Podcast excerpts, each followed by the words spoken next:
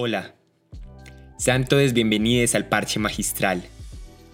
Este es un espacio en el que creadores y creadoras nos cuentan sobre sus proyectos y sobre su quehacer artístico. Valeria nos comenta sobre su obra y su posición como exploradora del arte. Bueno, yo soy Valeria Giraldo, estudio licenciatura en artes plásticas y soy maquilladora. Debíamos encontrar algún material para ese esqueleto de alambre y yo quería que, pues era, tenía que inspirarse en, mi, en una compañera, que era el, retrato de ella. Pero ella no me hablaba, entonces, y yo no la conocía, entonces era como, ¿qué, qué le pongo? si no la, no la conozco, pues llevamos tres clases. Es como, ah, hola, soy Valeria. Entonces le empecé a hacer varias preguntas. Yo le dije, bueno, ¿cuál es tu color favorito? ¿Qué te gusta? ¿Por qué estás aquí? Como varias preguntas a ver si la podía conocer un poco y no me respondía nada. De verdad se quedaba callada y yo, ay no, siento que también uno puede ser como muy invasivo con la otra persona y hay personas que simplemente no quieren socializar y está bien. Pero que le gustaba mucho dormir.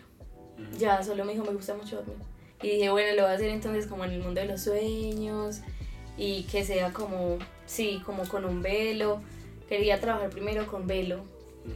Pero como el velo es translúcido, se veía el esqueleto de, pues la base de alambre. Y el alambre para que quede limpio es muy es difícil de trabajar. Entonces el mío estaba como con mucho ruido. Tenía nudos en la garganta, como en las orejas. Y no me parecía estético para que a través del velo se viera como todo eso, todos esos cables. Bueno, no ese alambre.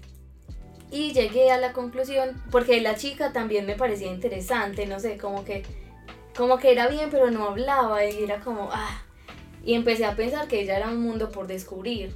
Y eso lo quise representar con los juguetes.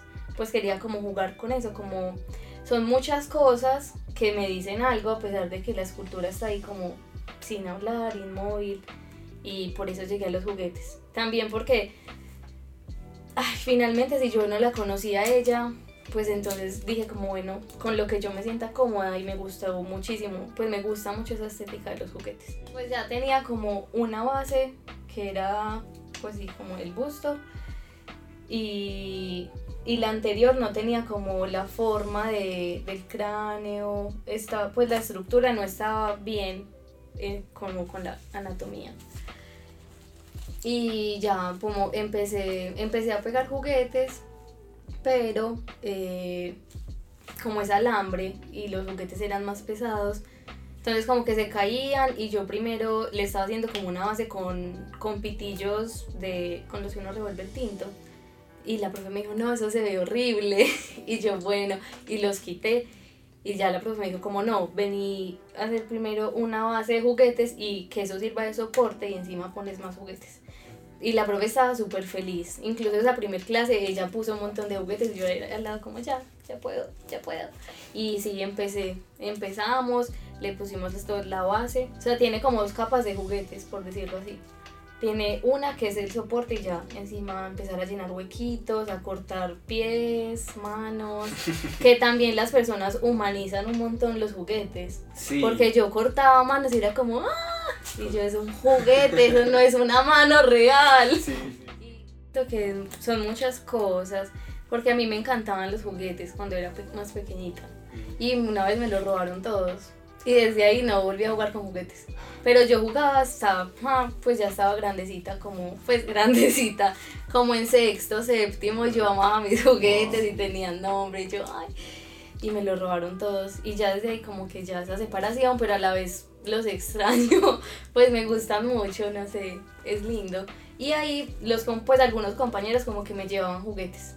Me decían como, mira, te trae esta rosita para que... Y en la oreja tiene una rosita y una compañerita fue la que me lo llevó. Me pareció muy lindo como que también trajeran sus juguetes y, y bueno, pegarlo en tu escultura.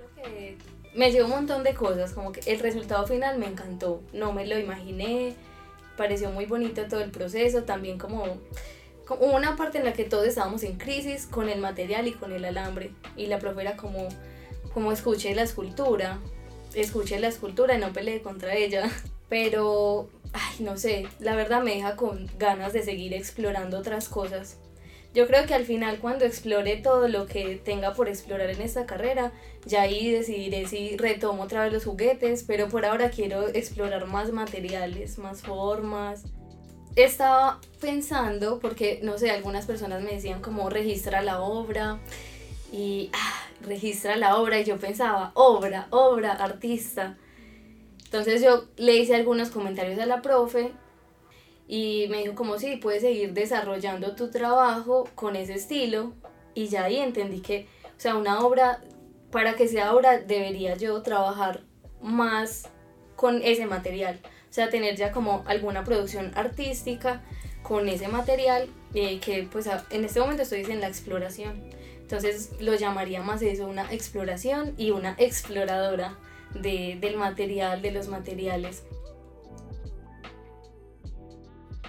Más que una artista, Valeria prefiere ser llamada una exploradora del arte. Considera que se encuentra en una etapa de descubrimiento sobre sí misma y sobre su quehacer. Este busto representa esa tensión, lo lúdico de la representación y la búsqueda de la identidad. No olviden que aquí cualquiera puede hacerlo magistral.